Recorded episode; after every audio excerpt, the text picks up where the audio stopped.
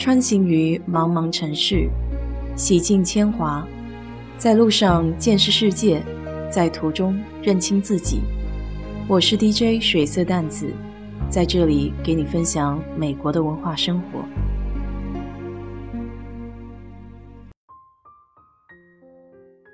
今天的情况要好些了，开始实行轮流断电，早上来了几个小时电，然后再断电的。趁着有电的时候，我赶紧把所有充电宝都接上了电源，以便不时之需。家里的固定网络基本上是不用想了，手机网络在有电的时候信号好一些，没电的时候信号就不好了。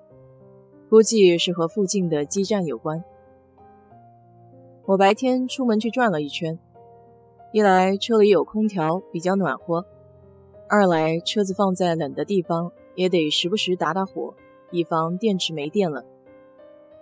出门的时候正巧看到很多车子在排队加油。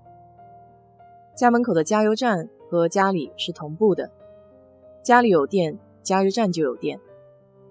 不少人在家里觉得太冷了，都坐在车里，顺便可以给手机充充电。在小区转悠的时候，还看到有家车库门口放着一个牌子。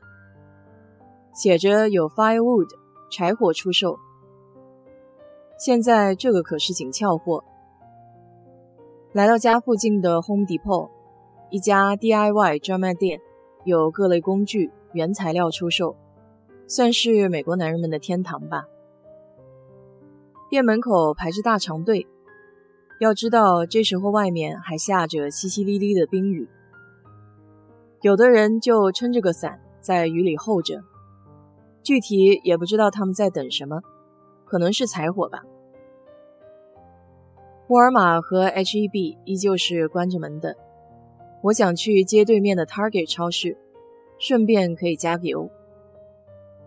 结果加油站挤满了车子，钻来钻去，有的加油箱上还贴着只有柴油的纸条。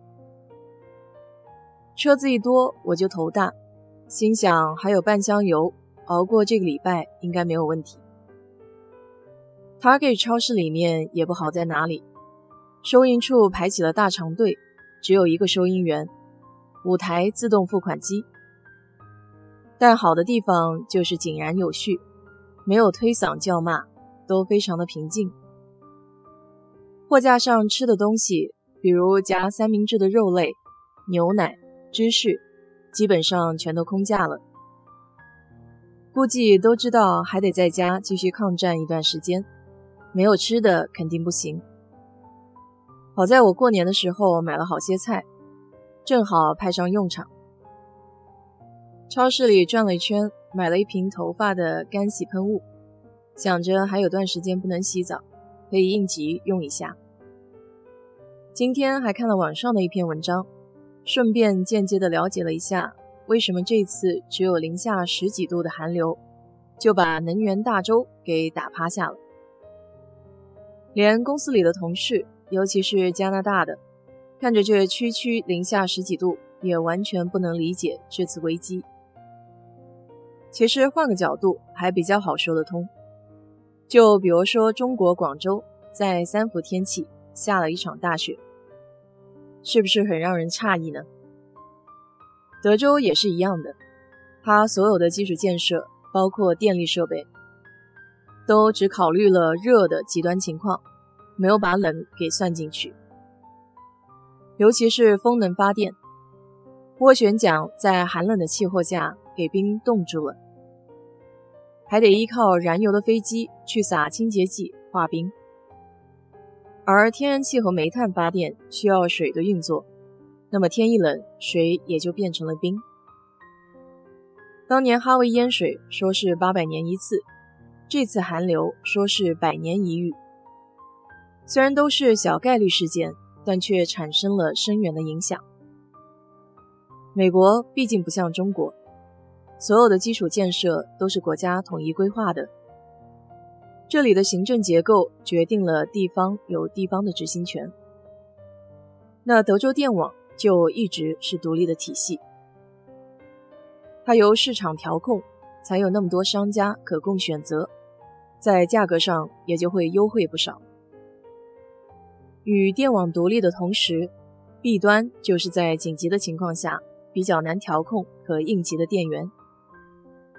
当然，最主要的还是对设施的维护和保养，是否把一些极端的情况预计在内。这些口头上说起来都很简单，但实际上就是得花钱。政府是否愿意花一大笔钱去应对小概率的事件？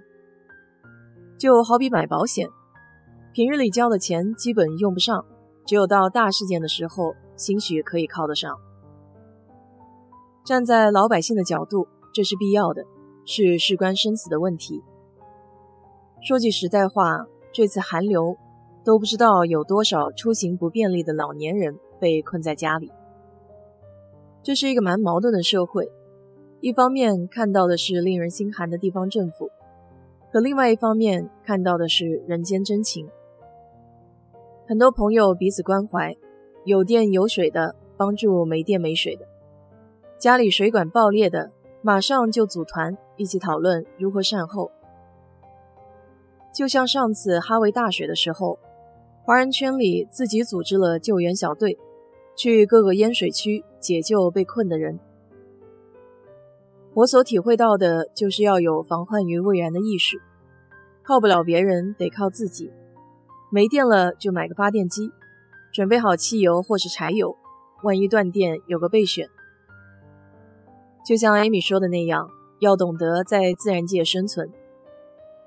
现在科技这么发达。倒是把很多最基本的东西还给老祖宗了。人还是不能忘本，得温故而知新。难怪我有个朋友家里囤了很多罐头。以前我还一直嘲笑人家老土，这断水断电的日子里，罐头倒是能救急。所以说很多事情是没法预见的，或者即便是预见了，也被轻视了。果然是经一事长一智啊！我又赚到了。好了，今天就给你聊到这里。如果你对这期节目感兴趣的话，欢迎在我的评论区留言，谢谢。